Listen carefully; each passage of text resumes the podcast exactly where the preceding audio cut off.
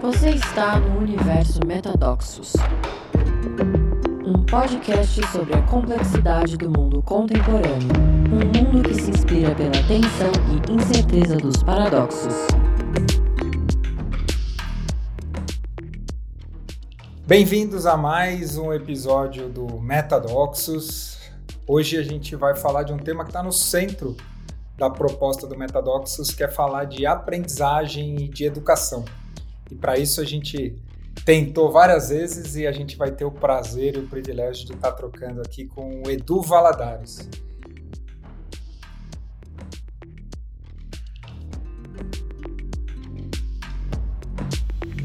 Metadoxos paradoxos que impulsionam a evolução.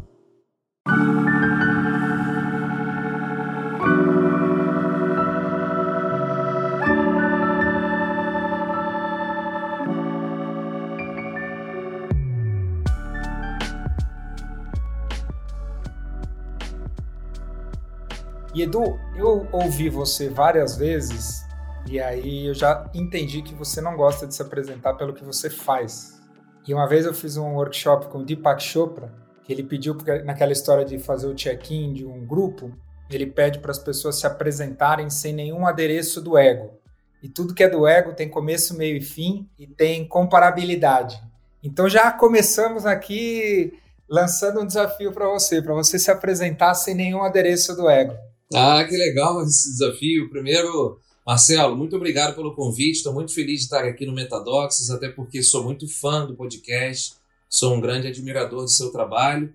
Bom, eu sou Eduardo Valadares, sempre que eu faço essa apresentação assim, dizendo muito mais quem eu sou, ah, sei lá, acho que o adjetivo que eu quero usar para falar muito. Eu sou um cara muito ligado à curiosidade, eu sou um cara muito curioso.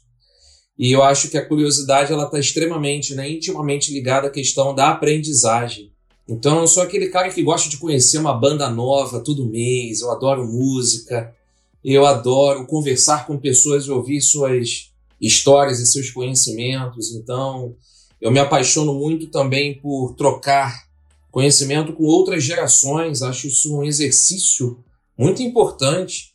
Então, hoje tenho meus 44, estou na iminência de fazer 45 anos, estou numa fase assim de questionar a coisa do futuro, se estou ficando velho, se eu não acho um cara muito jovem, mas eu me acho um cara muito jovem, Marcelo. Jovem de é, perspectiva, jovem no sentido de como eu gosto de ver as coisas.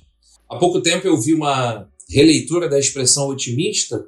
Eu gosto de me considerar uma pessoa otimista, mas eu quero fazer a releitura hoje da palavra otimista para um realista esperançoso. Quem falou sobre essa expressão há pouco tempo foi uma teórica também chamada Grazi Mendes. Essa expressão foi dela que eu ouvi. Grazi Mendes, ela disse: Eu sou uma realista esperançosa. Eu sou um realista esperançoso. Eu gosto de ser esse cara muito grato pelo dia, pelas situações. Então já comecei aqui agradecendo a oportunidade de conversar, te conhecer um pouco melhor e trocar esse papo. Mas eu também gosto muito de sempre questionar. Acho que é uma outra palavra além da curiosidade, do curioso, é o questionador. Sou um grande questionador, Marcelo, da nossa caminhada.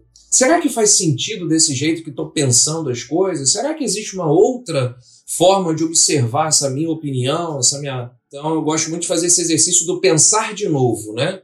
Gosto de ter uma opinião, mas eu questiono. Pai, mas qual o contexto que eu estou utilizando para avaliar essa minha opinião? Será que eu estou confrontando isso aqui com uma outra situação, com uma outra realidade diferente da minha, fora da minha bolha? E por último, acho que eu gosto muito de uma palavra também chamada entusiasmo. Né? Essa definição que eu vou falar agora já é conhecida por muita gente. Entusiasmo, é, o radical dessa palavra está ligado a tusis de teos. Né? Então, há quem defina essa palavra pelo seu significado, assim, pelo seu radical. Teos aí no sentido de Deus, mas não Deus como proximidade de religião, mas Deus como verdade.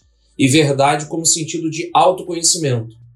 Então eu sou Eduardo Valadares, um cara cheio de entusiasmo, que é cheio dessa vontade de se conhecer cada vez mais, descobrir suas sombras, descobrir também a luz. Eu gosto muito dessa metáfora né, de sombra e luz, então eu faço terapia, Marcelo, gosto muito desse exercício de me descobrir, de me reinventar, de me redefinir, de olhar para os aspectos mais sombrios, assim, complexos da nossa vivência e tentar aí ajustar, adaptar, melhorar novos processos. Tá, tá ótimo, né? já abriu muitos diretórios legais aqui, mas eu queria começar com esse da história da, da, curiosidade, da curiosidade, da aprendizagem, de buscar outras perspectivas, que é uma que é uma capacidade, um olhar que muito pouca gente tem. Não é à toa que a gente está vivendo essa polarização e fragmentação, porque a incapacidade de, de buscar novas perspectivas, né?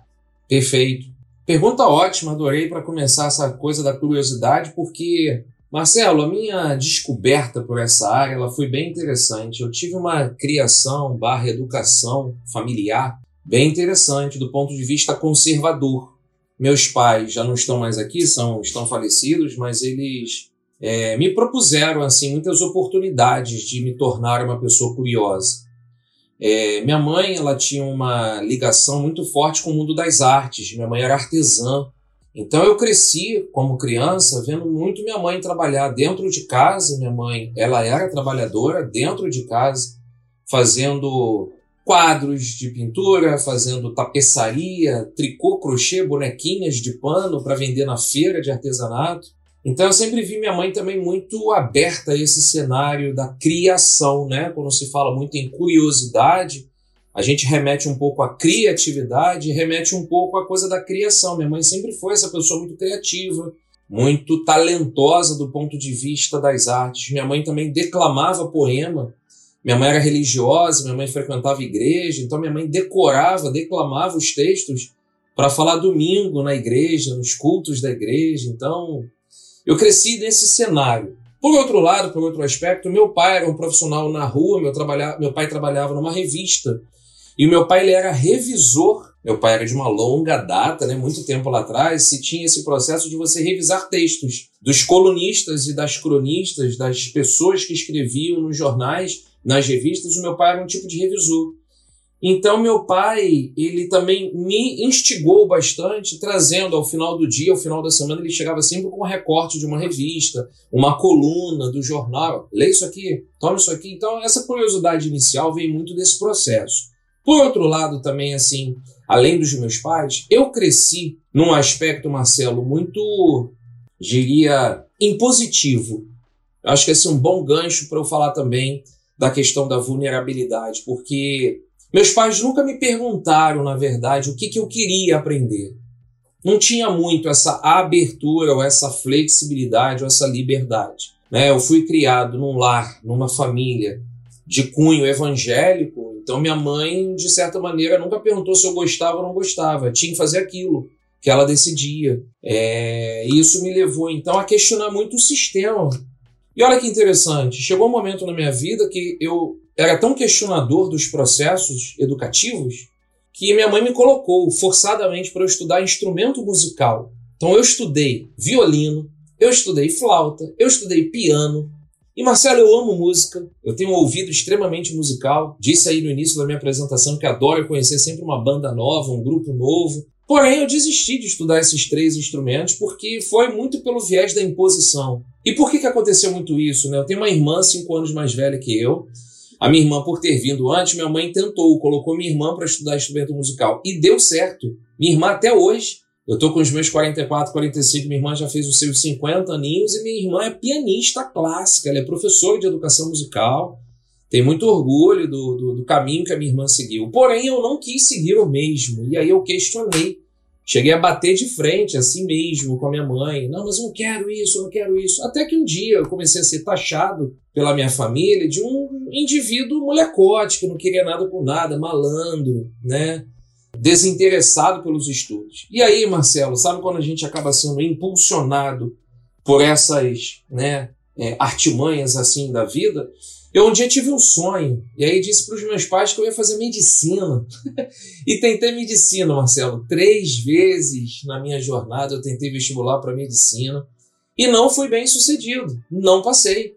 E aí, dentro de uma sala de aula, de um cursinho para vestibular, assistindo a um professor dando aula, eu virei e falei assim: não, não é bem medicina que eu pretendo, é isso aí, eu quero ser professor, que nem esse sujeito aí está dando aula na frente das alunas ou dos alunos, eu vou ser professor. E aí eu virei professor por uma escolha, por uma vontade própria.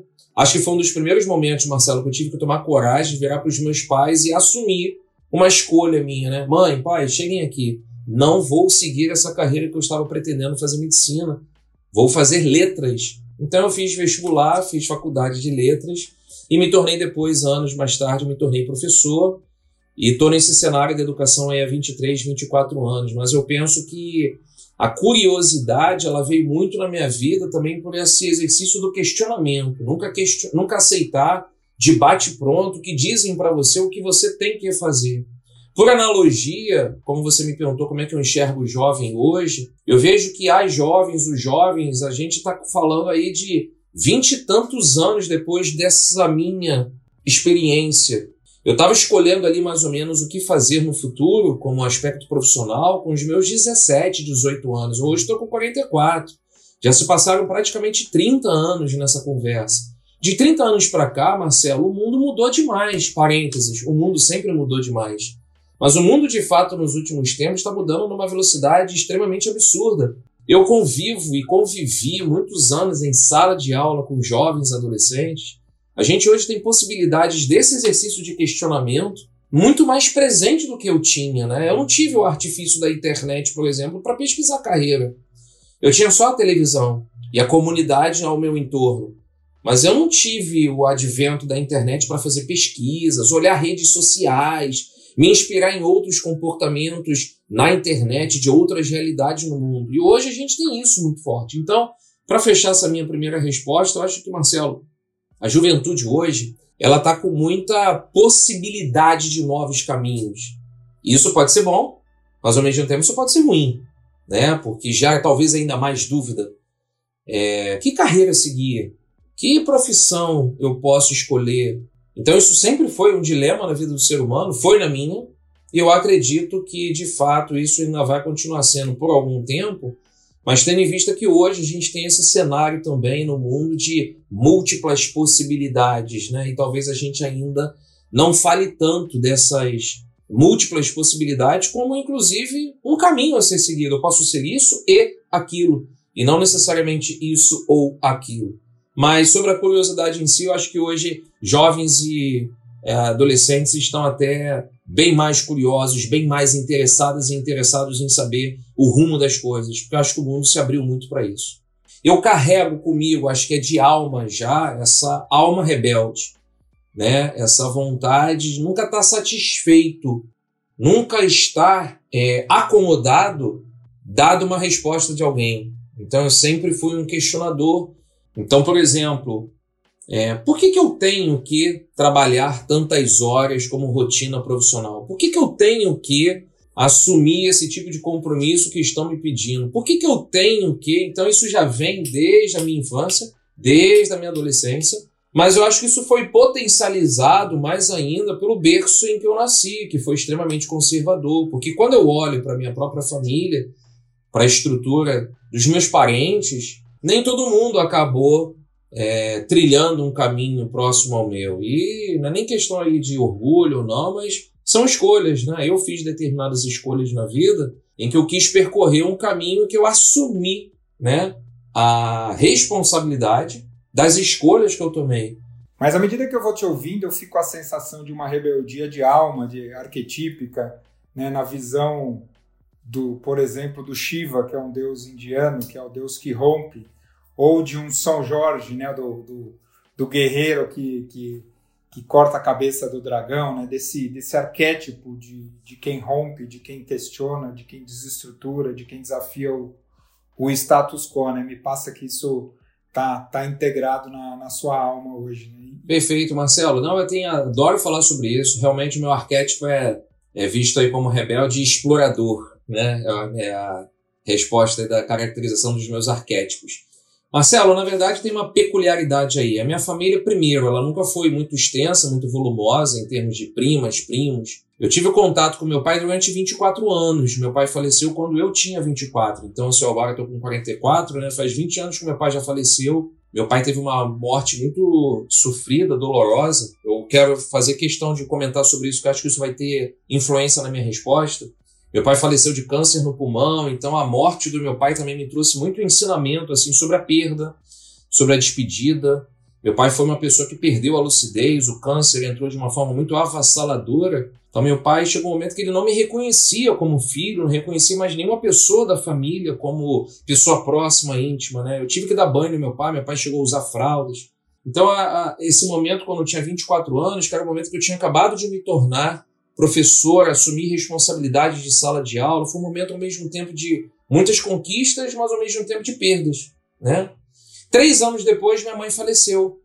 Minha mãe faleceu também num processo bem doloroso. Praticamente assim, minha mãe faleceu no meu colo, com a cabeça encostada na minha coxa e praticamente balbuciando algumas últimas palavras e se despedindo de mim.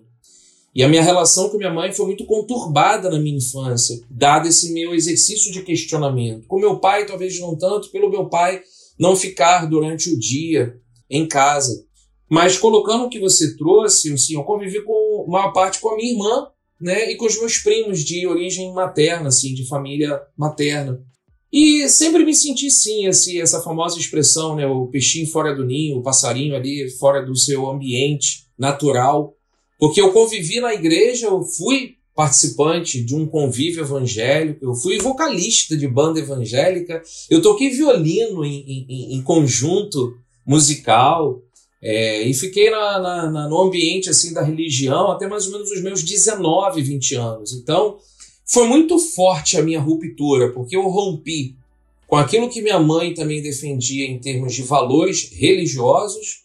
Eu rompi o meu conceito de visão de mundo sobre quem eu queria ser profissionalmente, né? E eu tive que abraçar muito essas, essas decisões, né? Então, romper com essas tradições, com essas culturas familiares, já foi ali na faixa dos meus 18 para 20, 22 anos, esse grande momento de fincar a bandeira na rebeldia e falar: vou assumir essas escolhas para minha vida. E não me arrependo, não, Marcelo, se a pergunta inclinasse para esse lado de arrependimento, como é que isso foi para mim? Pelo contrário, eu acho que hoje, inclusive, eu tenho muito orgulho de olhar para trás na minha trajetória e ter assumido, comprado essa proposta e ser hoje um cara muito orgulhoso assim do caminho que eu percorri. Sinceramente, faria tudo de novo. É, e acabo que na família, assim, eu sou visto né, como esse cara um pouco, aspas, o diferentão, o rebelde, né? O cara que deixou o cabelo crescer, o cara que fez tatuagem, o cara que já pediu demissão cinco vezes na carreira, o cara que, sabe, sempre quer o recomeço, o recomeço, o recomeço. E eu acho isso o máximo. Eu gosto, inclusive, de não ser colocado na mesma caixinha que todo mundo. gosto de criar o meu processo e tá tudo bem por isso mesmo. Em alguns dos teus dos teus vídeos aí que eu andei pesquisando para me preparar para nossa conversa, você fala da questão do propósito. Né? Eu queria aproveitar primeiro te agradecer por você ter compartilhado a experiência de ter acompanhado a morte do seu pai e da sua mãe. E a gente até no, no episódio, acho que foi o vigésimo vigésimo primeiro que a gente fala sobre perdas, eu falo um pouquinho desse aprendizado que eu tive de que quando alguém próximo da gente morre, é, é como se uma onda psíquica da morte lavasse todo mundo que está em volta. Eu queria te perguntar se a você ter experimentado a morte dos teus pais tão de perto, é, sendo lavado aí, psiquicamente, né? A, a, minha esposa, os pais dela também não são vivos, aí ela fala disso, né? Não existe idade para ser órfão. Então essa órfã, ao mesmo tempo é muito dolorido ser órfão, ao mesmo tempo é muito poderoso, porque você se liberta, entre aspas, da, das exigências, você pode fazer internamente se libertar das exigências de pai e mãe interno. Então, o quanto essa orfandade a morte te impulsionaram por um lado, te ajudaram na relação com o teu propósito, e aí também já falando aqui do meu viés, para mim propósito tem a ver com experimentar a nossa finitude, né? A única importância de ter um propósito é poder morrer com integridade, não tem outro motivo para ter um propósito. Então, eu não sei se eu estou fantasiando ou projetando aqui um pouco da minha própria experiência, mas o quanto a morte dos teus pais te ajudou a fazer uma conexão mais profunda com o teu propósito, com o teu Dharma. Primeiro, belíssima colocação que você fez, obrigado pelas referências. Olha, Marcelo, é muito interessante falar disso hoje, né, com 44 mas não tem como não lembrar de quando eu tinha os meus 24, 27, quando os meus pais faleceram, meu pai e depois minha mãe, respectivamente. É, não foi tão simples quanto eu vou fazer parecer ser agora. Né? Agora eu trato realmente a morte com muito mais leveza. Acho que é uma palavra boa de ser colocada aqui na mesa na nossa conversa. Né?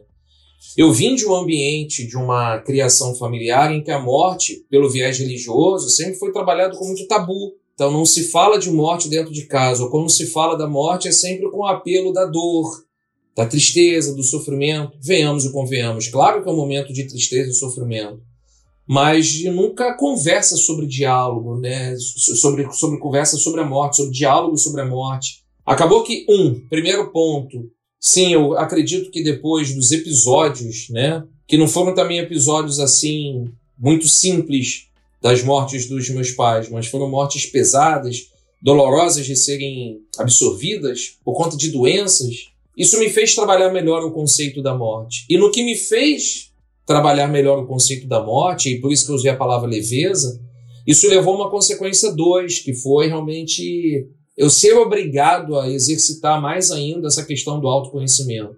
Tá, e agora que eu sou um sujeito mais sozinho neste mundo, quem eu sou?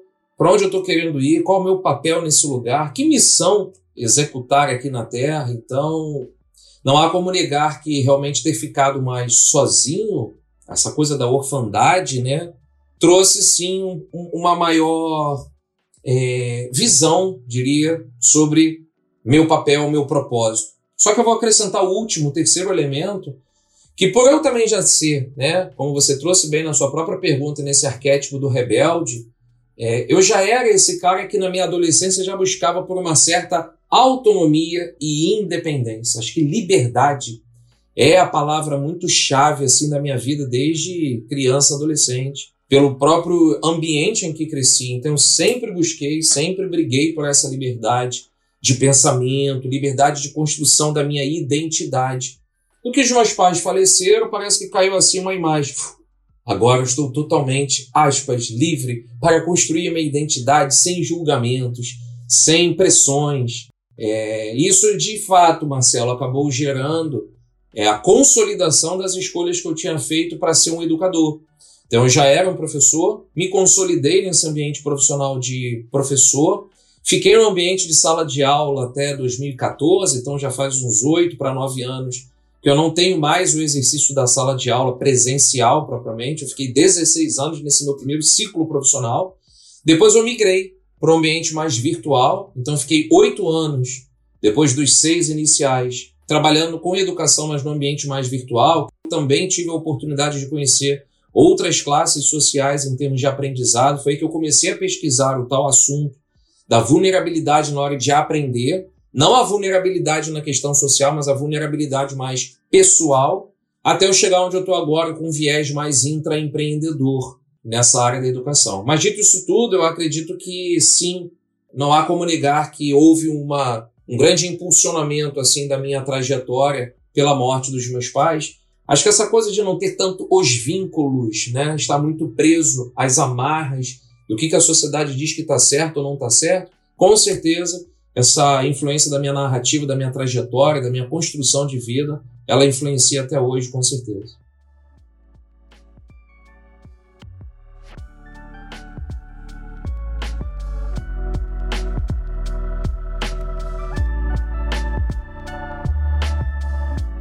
Queria entrar agora nesse espaço, Edu, com você da, da educação. Quando, quando a gente ouve, né, e a tua visão de educação é uma visão muito parecida com a minha, que é a gente, de alguma forma, ainda educa muito parecido com o século XX, ou começo do século XX, né, enfiando as pessoas em crianças em sala, pondo elas em fila, até ouvir um, uma palestra toda que você falava aqui no ambiente organizacional um pouquinho diferente, e não é nada diferente.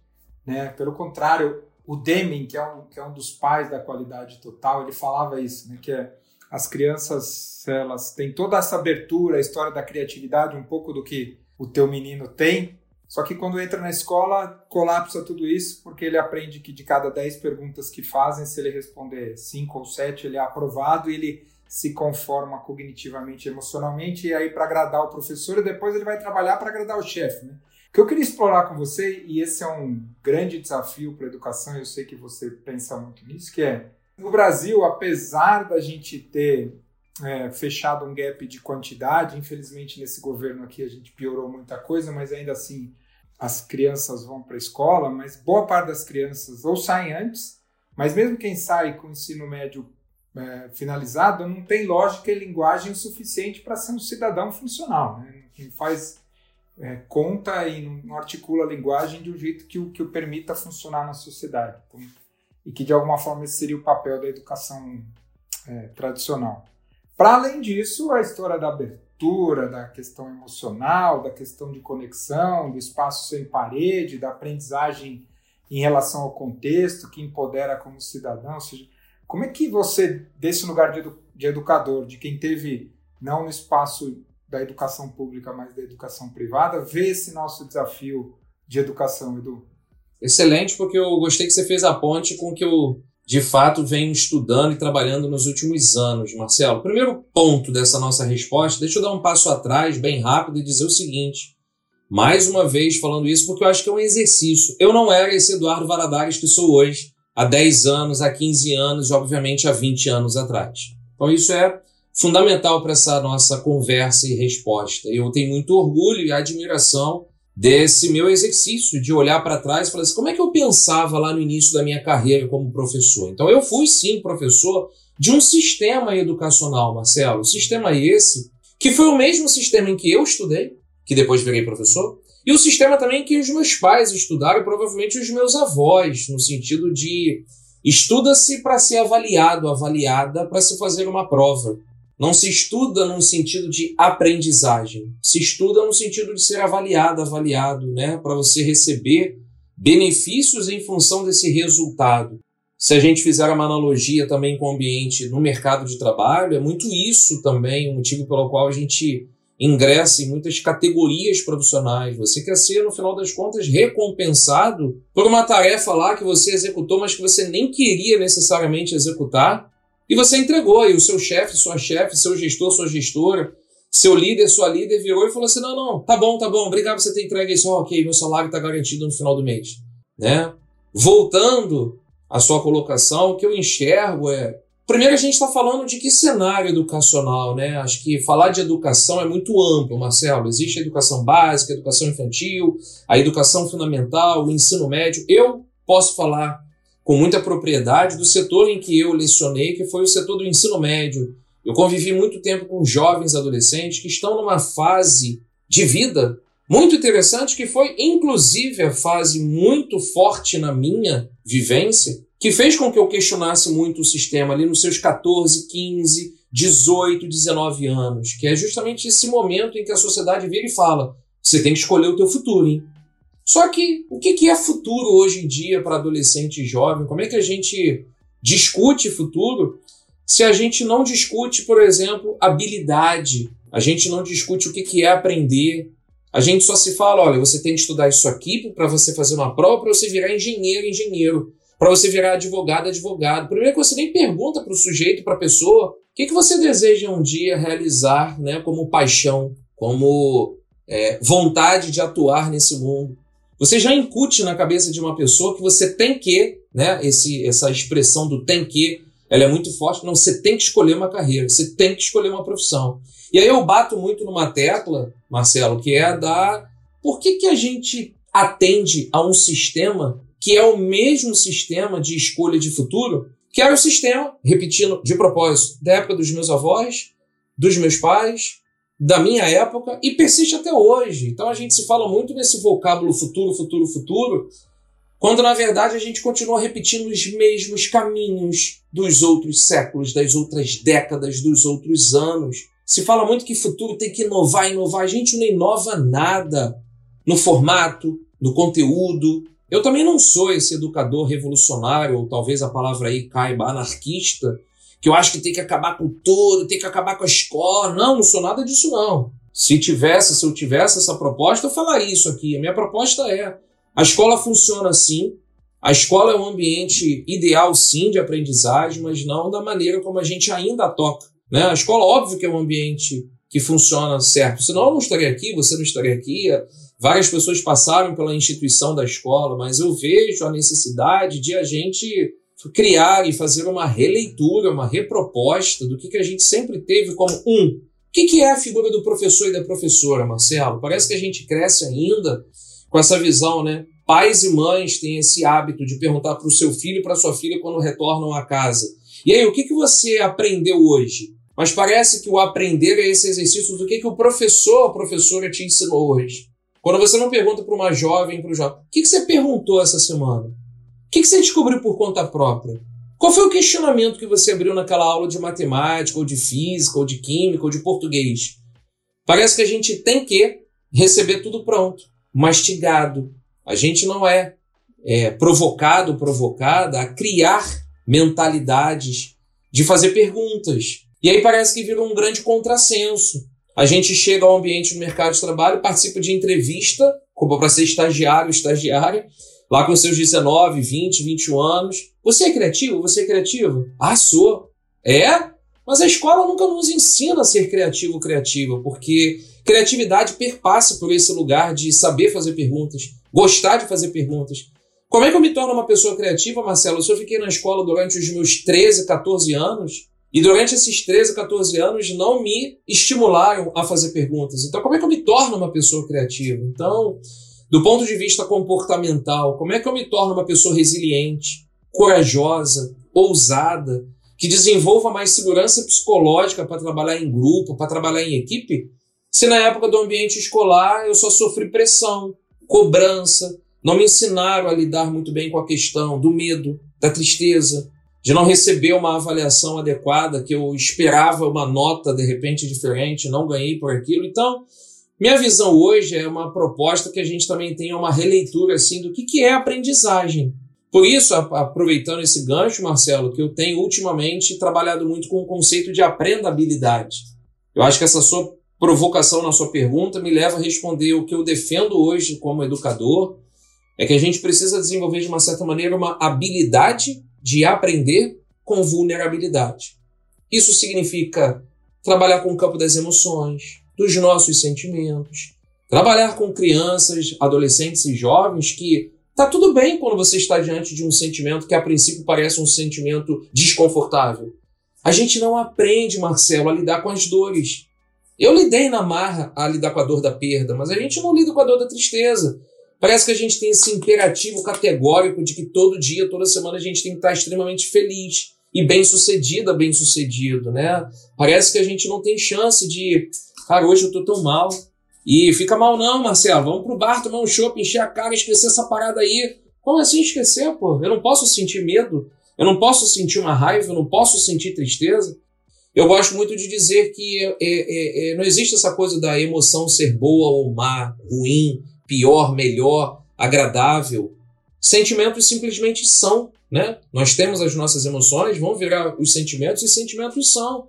Eu vejo que a escola deveria trabalhar um pouco melhor isso, Marcelo, até para nos tornarmos indivíduos mais resilientes, pessoas mais acostumadas com os episódios que vamos encarar, né? Episódios de sofrimento, episódios de perda, episódios de dores até no nosso próprio ambiente de trabalho, para a gente saber lidar com o não, a gente saber lidar com o erro, a gente saber lidar com o fracasso, com a frustração. Isso tudo acontece desde lá da época da escola, da nossa criação, que a gente não trabalha esses conceitos muito bem.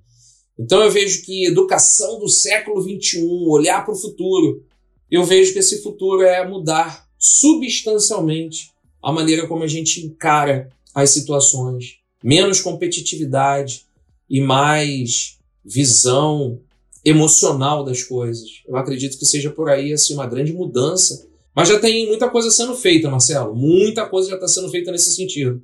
É isso que eu ia te perguntar. Você se apresentou no começo como um realista esperançoso, né? Inspirado na Grazi Mendes. Onde é que você já vê pontos de acupuntura dessa ilhas desse tipo de educação acontecendo hoje no Brasil? Quais são os exemplos que você acha que vale a pena citar? E legal você perguntar no Brasil, porque a gente às vezes tem essa tendência de achar que só fora do Brasil que as coisas são feitas bem ou primeiramente. Não. Brasil tem muitos cenários assim altamente positivos, Marcelo, de pessoas que estão aí buscando uma educação diferenciada, uma educação que privilegia é, algo mais humano, mais afetivo. Acho que é a palavra que a gente não usou até agora nessa nossa conversa, afeto. Tem muita educadora, tem muito educador, a começar não é só o viés do professor, da professora, mas quem lida com a educação. Então tem muito psicólogo, muita psicóloga, muito terapeuta, muita gente envolvida no aspecto psicoeducacional, psicoemocional, é, para melhorar esse cenário da educação. Então eu vejo é, muito dono de novo negócio e eu posso me enquadrar nessa minha atual conjuntura profissional. É meu primeiro ano, Marcelo, sendo totalmente carreira solo e intraempreendedor. Sempre fui funcionário, colaborador de empresas. Há quatro anos eu empreendo, mas esse é o meu primeiro ano definitivamente como carreira solo. Então tem muita gente fazendo sua carreira solo, empreendendo, pensando numa nova educação, muito teórico, né? Muita gente estudando novos conceitos em busca de uma educação diferente. Mas tem muito colégio, tem muito sistema olhando. Peraí, por que, que eu preciso educar só para aquela criança, para aquele adolescente, para aquele jovem fazer a prova do vestibular? Será que não existem outros conteúdos? Será que não existe um outro currículo? Então eu sou muito entusiasta de uma nova formatação de currículo mesmo que já está vindo por aí. Se trabalhar com educação financeira, se trabalhar com educação emocional, se trabalhar com determinados conceitos que a gente não via até 10, 15 anos no currículo das escolas. Tá para sair né, uma nova legislação de um novo currículo, a famosa Base Nacional de Currículo Comum, já está sendo colocada em prática em muito colégio. Eu sou um, esperançoso de que isso vai trazer mudança. Não acho que isso vai ainda, aspas, curar todas as mazelas que a gente ainda tem da educação, mas eu já vejo isso com bons olhos, já é um cenário de abertura, já é um cenário de mudanças positivas para se olhar um currículo de outro jeito. Mas se eu pudesse assim ser muito restritivo nessa resposta que você me fez, Marcelo, nessa colocação, eu diria que a gente também precisa investir cada vez mais na reestruturação de como professoras e professores pensam, né? Escolas de professores e professoras como tinham na minha época não faz também tanto sentido. E de que maneira a gente está aguçando, a gente está despertando novas professoras e professores para esse novo olhar de uma mentalidade de aprendizagem mais disruptiva, mais inovadora. Eu acho que também tem um pouco desse diálogo. Eu acredito muito no diálogo do tripé, família, professores, professoras e o próprio cenário alunesco, né, dos aprendizes é, parar de achar que a mudança vem só do campo dos professores e professores. Não, vem dos pais e mães também, cada vez mais envolvidos, envolvidas nessa conversa, e também de jovens aprendizes que estão também aí interessados, interessadas em buscar por melhorias. E eu acho que isso, para fechar a, a, a, resposta, acho que é fundamental. Eu tenho essa, esse realista esperançoso porque tem muito jovem, Marcelo, dos seus 13, 14, 15 anos, abrindo o canal de YouTube para explicar matemática pro coleguinha. Pô, durante a pandemia a gente viu muito esse fenômeno. Poxa, deixa eu abrir aqui meu canal do TikTok. Deixa eu abrir meu perfil aqui do Instagram para ensinar os colegas. Poxa, olha que visão interessante. Eu posso ser útil para o mundo ajudando outras pessoas que não têm a mesma habilidade que eu tenho. Então eu sou muito otimista, acho que a palavra melhor agora para se utilizar nessa geração que não é que vem por aí não, ela já está aqui. Ela já chegou, ela já está atuante, ela já está fazendo, colocando a famosa expressão a boca no trombone, a mão na massa e atuando bastante, Marcelo. Então, acho que é isso que eu acredito, assim. Você, você falou de alguns aspectos né, da, desse, nessa abordagem de educação, a questão emocional, que trabalha empatia e vulnerabilidade, a questão de, de criatividade, né, de abertura, se é que existe, qual que é a sua perspectiva da, de um olhar também espiritual para a educação, espiritual não de religioso, mas transcendente, existencial. Como é que você vê espaço para isso nesse novo modelo de educação? Poxa, é, primeiro só registrar que eu admiro demais o Metadoxos porque traz esse conteúdo à tona. Existe um episódio seu que você fala muito né, dessa presença da espiritualidade dentro das corporações, dentro das empresas. Gostei muito. Acho que foi esse, inclusive, o primeiro episódio que eu conheci o seu trabalho foi sobre essa construção da espiritualidade. Eu venho também nesse exercício de autoconhecimento, e até porque eu rompi com o viés da religião. Hoje eu não sou uma pessoa religiosa, mas eu curto estudar religião, já estudei algumas, inclusive. Sou admirador de algumas religiões, mas eu só não sou hoje um seguidor de uma única religião. Isso me fez, inclusive, Marcelo, estudar muito o viés da espiritualidade. Então eu me considero, por outro lado, uma pessoa muito espiritualizada. Então, acho que essa sua pergunta é muito pertinente. Hoje tem uma espécie de lema, de uma essência no meu trabalho, que é inspirar a aprender através da conexão. eu agora vou registrar que a gente ainda não tinha utilizado a palavra conexão. E para sustentar um pouco o próprio viés da vulnerabilidade, que é a minha palavra core do meu trabalho, quando eu digo que aprendabilidade é a habilidade de aprender com vulnerabilidade, Marcelo, é a habilidade de aprender criando conexões. Esse aprender através da conexão, esse através é o atravessando, né? o por meio de.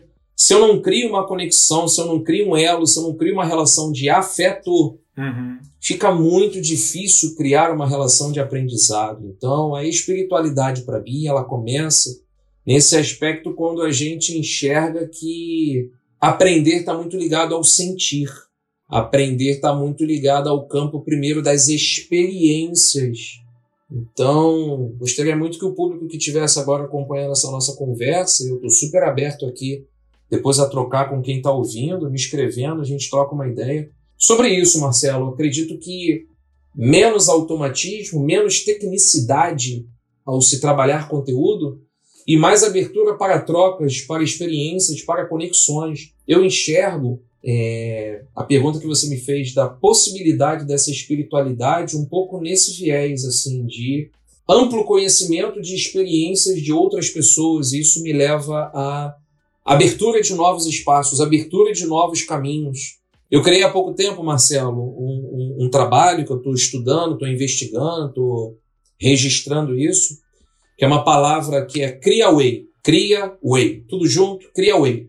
Não é nem português nem inglês, que é o cria caminho. E o slogan é um pouco isso, não é sobre seguir caminhos, é sobre criar futuros. Uhum. E eu acredito que essa coisa do criar futuros uhum. perpasse essa condição que tem a ver com a minha história de vida. Muito legal. Mas que tem a ver com o que hoje o mundo está pedindo das pessoas. Como é que eu crio novas possibilidades? Existem novas possibilidades, novas trajetórias do que só esse sistema educacional, do que só esse sistema profissional, que significa sair da escola e necessariamente tem que entrar no mercado de trabalho com 18, 19 anos. Para aí. Sim, tá, vamos entrar no mercado de trabalho, mas será que eu não posso entrar por outros mecanismos? Tem que ser pelo viés da faculdade, pelo viés do vestibular, pelo viés da competitividade.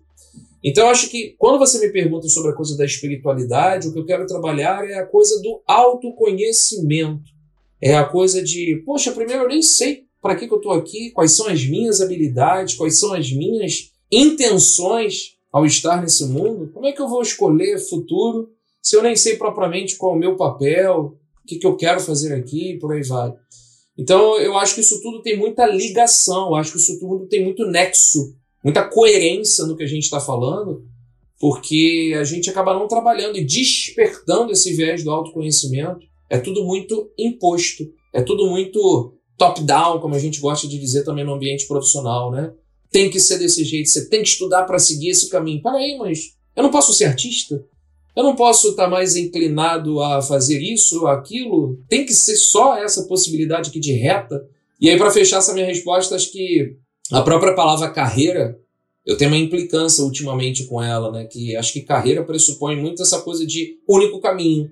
É um pouco daquela imagem da esteira que tem no aeroporto, quando a gente pega uma mala de viagem, aquela esteira que fica assim rodando, rodando. Parece que carreira você entra ali como uma mala e fica, aí fica rodando, rodando. Só você não pode criar um outro caminho nessa esteira, você não pode daqui a pouco romper com algo que você escolheu para você recriar a sua aprendizagem. É. Então acho que a espiritualidade ela se encaixa nisso. Eu costumo brincar que ca carreira morreu na década de 90. Quem acreditar que existe carreira tá fadada. Super concordo. sofrer demais. Então, Edu, a gente indo para a primeira pessoa, aproveitando essa conversa de carreira, eu queria lembrar de um educador que seguramente você conhece e que eu tive a oportunidade de conhecer pessoalmente, foi o Rubem Alves. Uma vez eu levei o Rubem Alves para uma uma mesa redonda quando eu fui presidente da DBM, que era uma empresa que fazia aconselhamento de carreira. E a gente acreditava muito nessa ideia. Aí teve um executivo, um cara que foi presidente de empresa, pergunta assim para o Rubem Alves, né? Porque parece que quando as pessoas vão ouvindo a gente contar a história, que a gente teve uma coisa linear, né? Uma coisa sempre funcionando. E aí o cara perguntou, mas como é que você planejou a sua carreira para ser teólogo, educador? Ele fala assim, eu só estou aqui porque tudo que eu planejei deu errado. então, para gente, a gente terminar, eu queria pedir para a gente compartilhar uma história. Eu compartilho uma, você compartilha outra, do que, que deu errado que te fez estar onde você está hoje. Perfeito, perfeito. Adorei essa ideia do Rubem Alves e sem me estender tanto, eu adoro a palavra oscilação, Marcelo. Hoje eu estou trabalhando na terapia demais a palavra oscilações. Eu tenho certeza, não acho, eu acredito que se a gente trabalhasse, ensinasse mais isso nas escolas, como é que a gente pode lidar melhor com as oscilações da vida, né? Um dia estou bem, um dia não estou 100%, mas eu vou lá encarar porque eu acredito que amanhã, depois de amanhã, vai estar melhor. Então, eu passei por muitas oscilações. Eu gosto de usar a expressão ciclos de aprendizagem. Sabe o que, que aconteceu, Marcelo? Eu percebi que quando eu já tinha me dado como satisfeito em termos de aprendizado naquele ciclo, eu falei assim: já deu essa parte aqui, então eu preciso fazer uma nova oscilação, preciso fazer a abertura de um novo ciclo de aprendizagem. É, assim como você utilizou é, o Rubem Alves, o Alvin Toffler foi um grande futurista, né? Ele batizou uma expressão que muita gente tem utilizado hoje em dia essa frase, mas acho que ela se encaixa muito bem na tua pergunta, que é, é ele dizia muito essa expressão quando perguntaram para ele sobre analfabetismo no século XXI. Claro que a palavra dele, a resposta dele tinha um contexto, mas ele disse, disse mais ou menos assim: o analfabeto do século XXI será aquele que não saberá ler e escrever, mas o analfabeto do século XXI será aquele que não saberá aprender a desaprender para reaprender. Eu enxergo que eu fechei muitos ciclos e abri novos quando eu me vi nessa situação de aprender a desaprender para reaprender. Até 2014, Marcelo, eu não sabia o que era marketing, o que era empreendedorismo, o que era design. Eu era um professor que dei aula de língua portuguesa, gramática, literatura, então eu sabia explicar o que era um poema romântico, o que era um poema modernista, é, eu sabia explicar as regras de crase, a pontuação numa frase, ensinar dissertação para um aluno meu fazer uma prova de vestibular. E a partir de 2015, 16, 17 para cá, que eu entendi que, que, como é que se faz um projeto. Como é que se cria um projeto educacional? E agora, como é que se estuda metodologia de aprendizagem? O que é comportamento humano? O que é autoconhecimento? E eu fui investigar, investigar e aprender, aprender, me tornei um cara autodidata.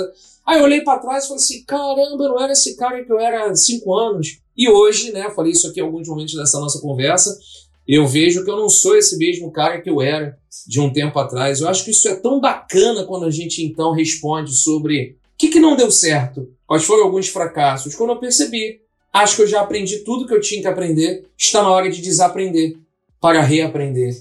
E eu fiz muito isso no meu percurso, sabe, Marcelo? No sentido de fui gestor de pessoas, fui autor de material didático, fui N tagzinhas que a sociedade nos impõe. E hoje me coloco aí como um designer de aprendizagem, cujo exercício principal meu hoje é esse. O que, que eu estou aprendendo, principalmente nessa semana? E na próxima?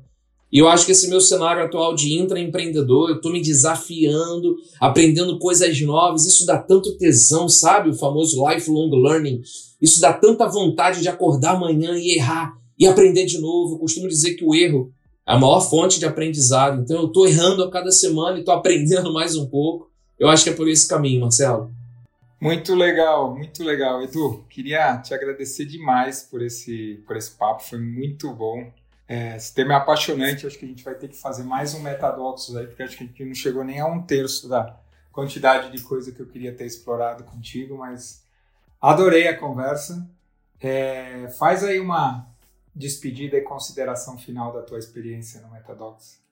Eu quero me despedir agradecendo esse momento aqui, Marcelo. Foi um prazer, eu estava bem curioso. Eu hoje aprendi muito a não usar a expressão estava ansioso. Acho que a ansiedade traz uma carga tão pesada, sabe, Marcelo? De coisa, ah, estou muito ansiosa, ansioso. Será que você estava ansiosa, ansioso ou curioso? Eu estava muito curioso como é que ia ser o nosso papo aqui e fiquei muito feliz de ter começado com a palavra curiosidade. Estou terminando com a palavra curiosidade. Eu acho que ela se encaixa muito nessa minha proposta de aprendabilidade, né? É, eu acredito que não tem como a gente planejar o resultado certinho das coisas, por isso que eu me permito a exercitar essa coisa da vulnerabilidade. Ela justamente ela acontece quando a gente permite que ela entre nas nossas vidas. Então deixo um convite aqui para todo mundo que está ouvindo. Permita a trabalhar um pouco mais com esse cenário do risco da ousadia, da possibilidade de uma resposta que você não estava até então esperando para as suas rotinas. E convido todo mundo a conhecer um poupouco mais essa história da vulnerabilidade aí. Nos meus conteúdos eu falo bastante sobre isso nas minhas redes sociais. Me acompanhem por aí, arroba eduvlld, Edu VLLD tem a ver com meu nome Eduardo Valadares com dois L's e também com Educação e Vulnerabilidade, que é o nome da empresa que eu criei. Edu VLLD, Educação e Vulnerabilidade. Um beijo para Gabi, um beijo grande para você, Marcelo. Ainda que a gente não se conheça ao vivo presencialmente, mas em breve, quero te dar um abraço, agradecer esse convite e que a gente aprenda a lidar cada vez mais com o imprevisto, com o incerto, eu acho que a gente se torna pessoas mais evoluídas se a gente desenvolve isso dentro da gente. É isso, foi um prazer enorme. Isso aí, muito legal. Dizer sim à vida o tempo todo. Obrigado, Edu. É, com certeza a gente vai dar um abraço. E vocês sigam a gente nas redes sociais, marcelocardoso.xi e no LinkedIn. Vão trazendo perspectivas e tragam para o Edu também. E até o próximo Metadoxas.